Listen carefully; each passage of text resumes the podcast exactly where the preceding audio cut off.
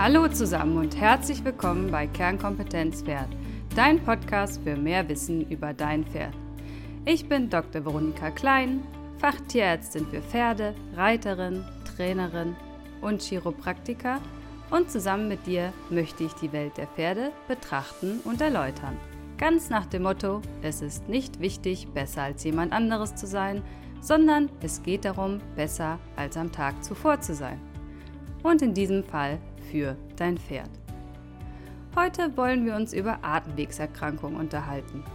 Grob können wir sie einteilen in die infektiösen Atemwegserkrankungen, also mit Bakterien, Viren, Parasiten und Pilzen als Auslöser, und die nicht infektiösen Atemwegserkrankungen.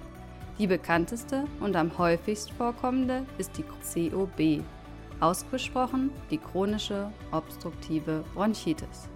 Dann wollen wir mal loslegen. Zu den infektiösen Ursachen fangen wir mit den Viren an. Dazu gehören Herpes- und Influenzaviren. Die lösen Husten, Fieber, meist nur wenig Nasenausfluss, angelaufene Beine und Mattigkeit aus.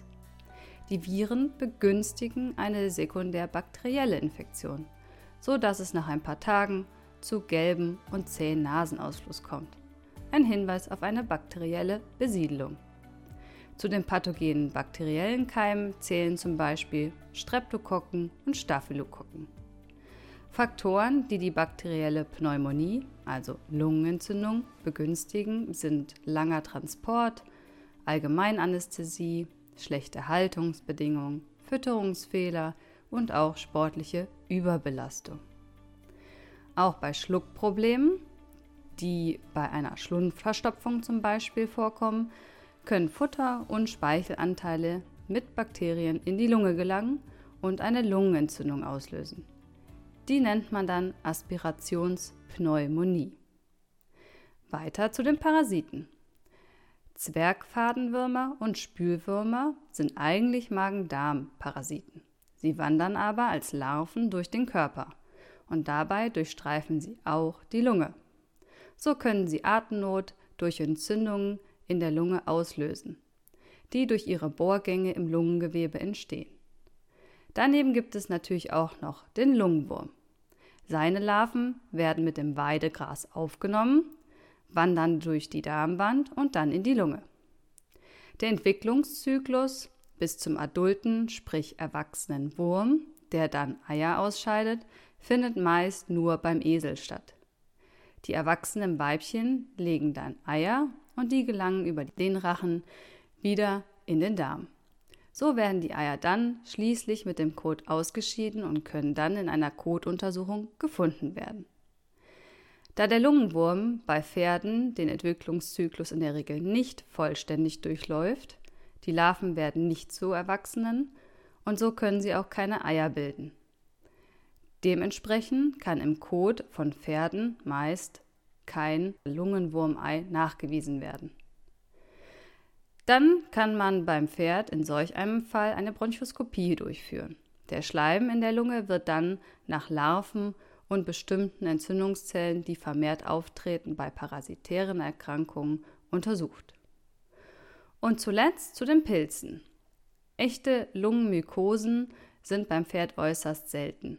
Wenn Pilze im Schleim der Luftröhre gefunden werden, handelt es sich in der Regel um Schimmelpilze aus dem Heu und der Umgebung. Diese reizen zwar die Lunge, aber sie lösen keine Infektion aus. Das heißt, sie vermehren sich selber nicht im Lungengewebe. Und dabei wären wir auch schon bei den nicht infektiösen Atemwegserkrankungen. Dazu zählt, wie gesagt, die COB, die chronisch obstruktive Bronchitis. Im angloamerikanischen Sprachgebrauch wird diese Erkrankung als equines Asthma bezeichnet. Dabei unterscheiden sie in die RAO und die IAD. Die RAO steht für Recurrent Airway Obstruction und die IAD für Inflammatory Airway Disease. Wobei die RAO definiert ist über eine hochgradige Symptomatik, sprich also Atemnot und erschwerte Atmung, ist die IAD gekennzeichnet nur durch geringe Symptome wie Leistungsmangel und eine verlängerte Zeit nach Belastung, bis sie sich wieder beruhigt haben. Hier sieht man aber keine geblähten Nüstern oder angestrengte Atmung mit Bauchpresse. In Deutschland wird diese Erkrankung COB, wie gesagt, genannt. Nicht wie früher COPD. Das ist eine Bezeichnung aus der Humanmedizin. Der Unterschied? Bei der COB verschwinden die Symptome, wenn der Auslöser, zum Beispiel Staub, entfernt wird. Bei der COPD beim Menschen, übersetzt Chronic Obstructive Pulmonary Disease, bleiben die Atembeschwerden trotz Entfernen des Auslösers. Zum Beispiel aufhören zu rauchen und trotzdem verschlimmert sich die Problematik oder wird zumindest nicht besser. Das heißt, beim Pferd gibt es keine COPD, sondern nur eine COB. Nach der aktuellen Terminologie. Wie ist es nun mit der COB? Das C steht für chronisch. Das bedeutet, die Problematik besteht länger als sechs Wochen. Diese Bezeichnung sagt nichts über den Schweregrad der Erkrankung aus. Auch chronische Patienten können symptomlos, geringe Beschwerden oder deutliche Atemnot zeigen. Das O bedeutet obstruktiv, meint abdominal betonte Ausatmung. Das Pferd spannt bei der Ausatmung seine Bauchmuskeln an um die Luft aus der Lunge rauszupressen. Das heißt, die Tiere spannen ständig 24 Stunden ihre Bauchmuskeln an und wieder ab. Das ist Bauchmuskeltraining für Fortgeschrittene. Daher zeichnet sich der Muskel dann nach einiger Zeit deutlich ab und es entsteht die bekannte Dampfrinne. Und der letzte Buchstabe B steht für Bronchitis oder Bronchiolitis übersetzt Atemwegsentzündung. Die Schleimhaut schwillt an, Entzündungszellen wandern ins Gewebe, es wird vermehrt Schleim produziert und die Bronchien ziehen sich zusammen. Es kommt zum Bronchospasmus. All diese Vorgänge führen dazu, dass der Luftweg immer enger wird und die Atmung dadurch erschwert. Auslöser sind verschiedene Stäube von Heu, Einstreu oder vom Boden in der Reithalle, oder auch auf den Paddocks bei trockenem Wetter. Schimmelpilze im Heu, verschiedene Gase wie zum Beispiel Ammoniak aus dem Mist, Pollenflug und die Luftfeuchtigkeit spielen eine Rolle als irritierende Substanzen.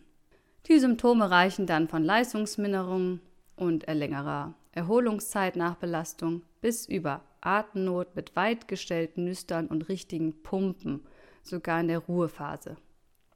Husten und weißlicher Nasenausfluss kommen ebenfalls vor. Bei den infektiösen Erkrankungen haben wir meistens Fieber bei als Symptom. So können wir die infektiösen von den nicht infektiösen Atemwegserkrankungen unterscheiden. Ähm, zum einen kann dann Diagnostik betrieben werden, indem man eine Blutgasanalyse macht. Das zeigt an, inwieweit die Funktion der Lunge gestört ist. Weiter wird eine Bronchoskopie durchgeführt. Dabei kann man den Schleim beurteilen und die Schleimhaut. Der Schleim, da wird eine Probe entnommen und die kann man sich dann unter dem Mikroskop anschauen. Hier sieht man dann bestimmte Entzündungszellen, wobei eine bestimmte, bestimmte Entzündungszellen, die neutrophilen Granulozyten, für das Vorliegen einer COB sprechen. Andere Zellen, zum Beispiel die eosinophilen Granulozyten, findet man zum Beispiel bei einer parasitären Erkrankung der Lunge. Auch kann man Fremdmaterial im Schleim finden, was für eine erhöhte Belastung der Atemluft spricht.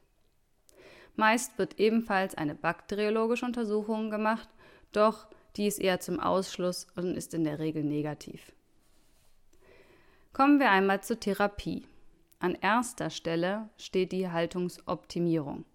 Dann kommt Haltungsoptimierung und nochmal Haltungsoptimierung. Interessanterweise ist es so, dass in Australien, wo Pferde kaum im Boxen gehalten werden, diese Erkrankung fast nicht vorkommt.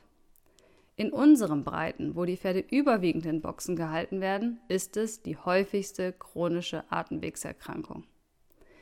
Pferde sind Frischluftfanatiker. Also steht an oberster Stelle Staubvermeidung. Wenn ein Offenstall nicht in Frage kommt, muss das Pferd aus der Box raus, wenn gefegt oder eingestreut wird.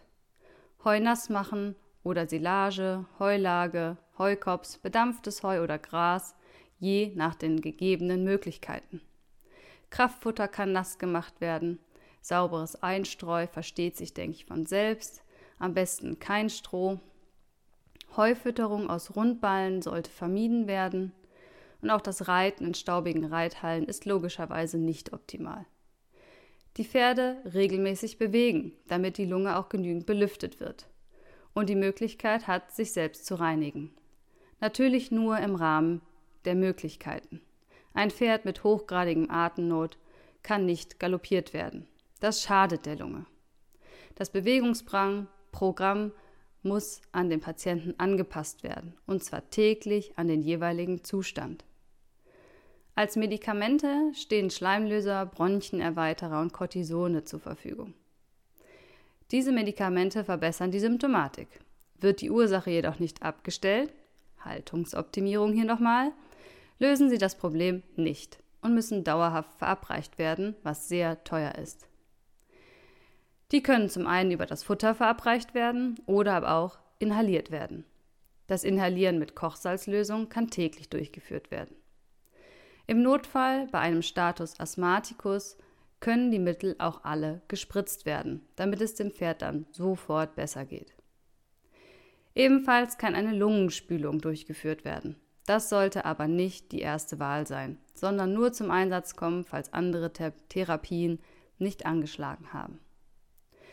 Eine Fütterung von mehrfach ungesättigten Fettsäuren soll ebenfalls nach aktuellen Forschungsergebnissen eine Verbesserung bringen. Akupunktur und Akupressur als langfristige Begleitung ist in jedem Fall sinnvoll.